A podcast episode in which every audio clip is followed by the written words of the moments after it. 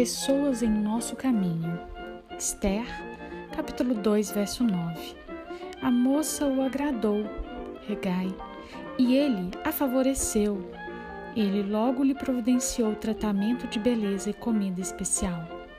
O caminho de Erradaça até se tornar rainha foi marcado pela ajuda de diversas pessoas, desde a criação amorosa por parte de seu primo Mardoqueu até o cuidado que ela recebeu no palácio por parte de Regai, aquele que era encarregado das candidatas à rainha.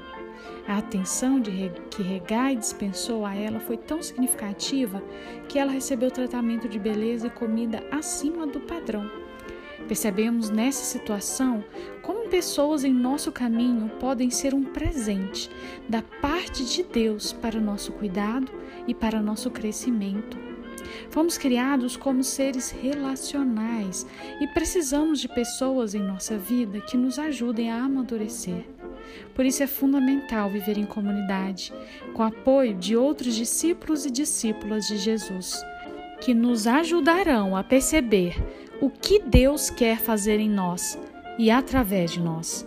Relacionamentos muitas vezes podem ser complicados, pois vivemos em um tempo tão individualista e egoísta que as pessoas enxergam no outro apenas uma maneira de encontrar algum tipo de vantagem ou satisfação. Porém, relacionamentos sinceros e verdadeiros nos serão sustento nos momentos mais difíceis como lemos em Provérbios 17, verso 17. O amigo ama em todos os momentos, é um irmão na adversidade. Oremos.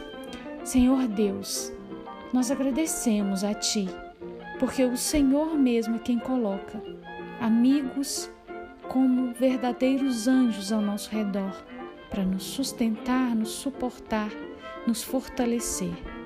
Obrigada por isso, Deus. Em nome de Jesus é que agradecemos.